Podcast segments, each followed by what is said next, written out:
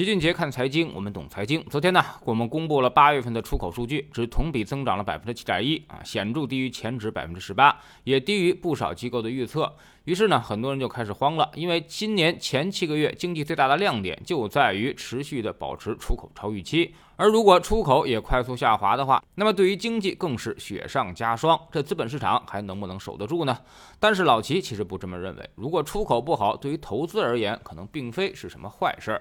我们先来分分这次出口数据的解读和拆分啊。首先，从二零二一年开始，我们的出口增速其实就一直都在回落了，只是回落的速度确实没有之前想象的那么快。一是代表了出口的韧性还是比较充足的；二是现在是一个比惨的时代，谁也没好到哪儿去。我们经济出问题，欧洲那边更惨，连能源它都没有了。以德国为代表的出口制造。遭遇了巨大的打击，所以我们一直在对欧洲进行出口替代。对于美国出口这一块呢，我们也一直保持了比较高的强度，主要就是美国的新能源汽车需求比较旺盛，库存也一直很低。而我们呢，已经成为全球新能源汽车产业链的核心，所以这也是我们持续保持出口超预期的原因。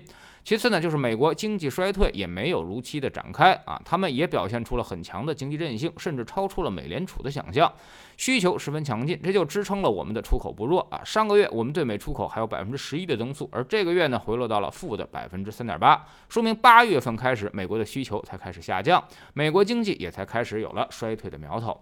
第三呢，就是从结构上来看，成品油和钢材这种资源品依旧维持了高增长，汽车呢也还不错，而机械设备明显放缓，服装、轻工、电子设备、集成电路这些东西啊，放缓速度就更加明显了。目前我们对于东盟的出口占比比较高。而对欧盟的出口占比第二，相比较而言，虽然全都在回落，但是东盟来说相对稳定很多。之所以说出口回落不是坏事儿啊，主要也是站在投资的角度而言的。我们都知道，宏观经济三驾马车：消费、投资和进出口。今年消费很差，社零数据一直在趴窝。投资方面呢，虽然一直在喊拉动机电，但效果其实并不是很明显，受到房地产的拖累，固定资产投资一直都起不来。所以之前一直都靠着进出口在强撑局面，这就导致我们感觉跟政策。的感觉并不一致，我们已经感觉经济不好了啊，应该出更有力的政策来稳定经济增长。但是呢，政策却觉得经济似乎还行啊，起码出口制造业没啥太大的问题，所以才反复强调政策要留有余地。而这个所谓的余地啊，就是等待出口下滑的时候再出来给经济托底。所以其实我们之前就有过这个判断，只要出口和制造业还不错，那政策就不会再进一步行动啊，更多的会维持现在的现状，直到出口制造业不行了，也出现大幅下滑了，那么政策才会着急，才会出台更多的利好去拉动消费，促进投资，有动力转变现在的经济状况。另外呢，出口不行了。还代表美国经济不行了，我们的出口从一定程度上也反映出美国的需求下滑。美国弱下来之后，才有可能降通胀，美联储的加息节奏也才有可能放缓，中美之间的货币矛盾。才有可能进而得到缓解，否则总是我们降息，他们加息，那么这个汇率的压力就太大了。如今人民币已经快破七了，央行那边已经没有进一步降息降准的空间了，所以美国下来之后，对我们来说其实也是个好消息。等到衰退了，大家一起拉经济，全世界形成合力，这样才能更好的发挥效果，不会被各种矛盾所掣肘。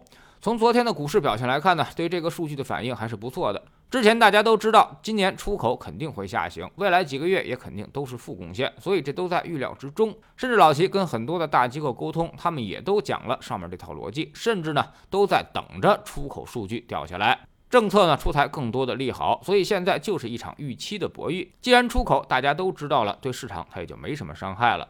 未来如果有超预期的政策利好出台，就会对股市造成正面的影响。这就是现在投资逻辑。经济好不好其实并不太重要，重要的是大家的预期产生了变化。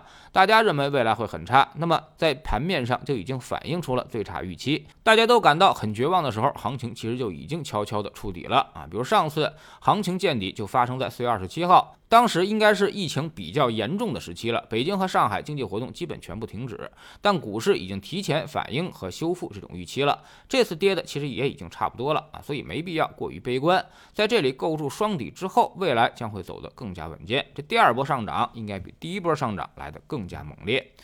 在知识星球找秦杰的粉丝群里面啊，那么我们在六月上涨的时候，老齐其实就跟大家说过，第一波涨幅之后会有漫长的调整期，还让大家扶稳坐好啊，慢慢等待，大概呢会持续几个月时间，而调整幅度也一般都是底部反弹的一半。现在这些基本都已经实现。那么有人说，为啥不让我们先出来？主要就是因为没有太大的空间去让你做波段，一共它就百分之十左右的调整空间，忍一忍其实也就过去了。否则你看到跌百分之五了去卖，然后看到涨百分之五了去买，其实最后很可能比持仓不动亏得更多，或者压根儿你就接不回来了。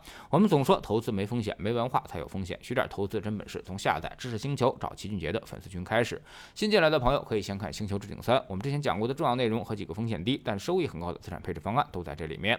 在知识星球老齐的读书圈里面，我们正在讲《纳瓦尔宝典》啊。老齐在这本书里面收获很大，他告诉我们很多人生的道理，以及让我们获得事业成功的技巧。光努力是没有用的，我们需要知道怎么去努力，还得知道在哪些方面去努力。这本书呢，就给我们明确了一个努力的方向啊。老齐也会借用此原理，调整我们在业务上的一些布局。加入知识星球，找老齐的读书圈，每天十分钟语音，一年为您带来五十本财经类书籍的精读和精讲。之前讲过的二百四十多本书，全都。可以在星球读书圈置顶二找到快速链接，方便您的收听收看。苹果用户请到齐俊杰看财经同名公众号，扫描二维码加入。三天之内不满意，可以在星球 APP 右上角自己全额退款。欢迎过来体验一下，给自己一个改变人生的机会。